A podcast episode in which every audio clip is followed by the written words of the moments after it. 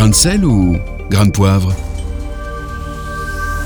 Aujourd'hui, dans notre chronique Grain de sel, grain de poivre, on a la joie de retrouver Ludwine Schmitz. Bonjour Ludwine. Bonjour à tous. Alors aujourd'hui, on parle du euh, livre récent de, de Klaus Schwab, The Great Reset, la grande réinitialisation, Ludwine.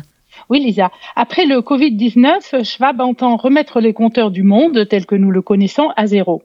Nous allons citer en parallèle 1984 de George Orwell, livre de 1948 qui décrit l'archétype de la dictature. Mais alors, qui est Klaus Schwab, Ludwine Eh bien, Nathanaël, né en 1938 en Allemagne, cet ingénieur et économiste, est à l'origine du Forum économique mondial de Davos. Schwab prétend avoir les solutions aux défis du monde contemporain. Euh, cela sous-entend des changements profonds du fonctionnement et mode de vie de nos sociétés. Bref, on parle ouvertement de nouvel ordre mondial. Et sur quoi s'appuie ce nouvel ordre mondial? Eh bien, Lisa Davos est une hydre de Lerne qui veut rassembler les têtes et régner sur les domaines économiques, scientifiques, sociopolitiques. La fille de Klaus, Nicole Schwab, est fondatrice du Gender Equality Project qui incite les entreprises à adopter la diversité et l'écriture euh, inclusive. Euh, à ce sujet, il existe dans 1984 la novlangue.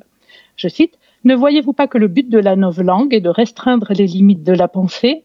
À la fin, nous rendrons totalement impossible le crime de la pensée car il n'y aura plus de mots pour l'exprimer. Mais revenons au Covid-19. Schwab dit que la pandémie fournit une occasion unique, je cite, de repenser, réimaginer, réinitialiser notre monde. Les simples citoyens peuvent-ils euh, donner leur avis à cette idée? Euh, on pense pour eux. C'est le principe du Forum économique mondial de Davos qui se veut le Global Village intellectuel. La crème du gratin décide au-dessus de la mêlée du sort de la planète, même si le résultat est un peu indigeste. Orwell rappelle dans 1984, je cite, qu'orthodoxie signifie non pensant, qui n'a pas besoin de penser. L'orthodoxie, c'est l'inconscience. Pourtant, les réflexions de Davos finissent par être partagées. Euh, Sous-traités plutôt, ce sont des procédés top-down, du haut vers le bas de la société. Euh, comme dans 1984, je cite l'hérésie, les hérésies et le sens commun. Fin de citation. Prenons la procréation par exemple. Lentement nous versant dans une idéologie qui risque de nous mener à une technicité inhumaine à l'encontre de notre nature. Dans 1984 déjà, je cite, tous les enfants devaient être procréés par insémination artificielle, artsem en novlangue, et élevés dans des institutions euh, publiques. Mais concrètement, comment remettons les compteurs à zéro, Ludwine? Chez Orwell, cela passe, Lisa, par la destruction et la falsification de documents et d'œuvres d'art. Euh, je cite, toutes les statues, les rues, les édifices ont changé de nom, toutes les dates ont été modifiées, le passé était raturé, la rature oubliée et le mensonge devenait vérité. Fin citation. Euh, pour Schwab, la grande réinitialisation est nécessaire face à la guerre de l'humanité contre l'ennemi commun Covid-19.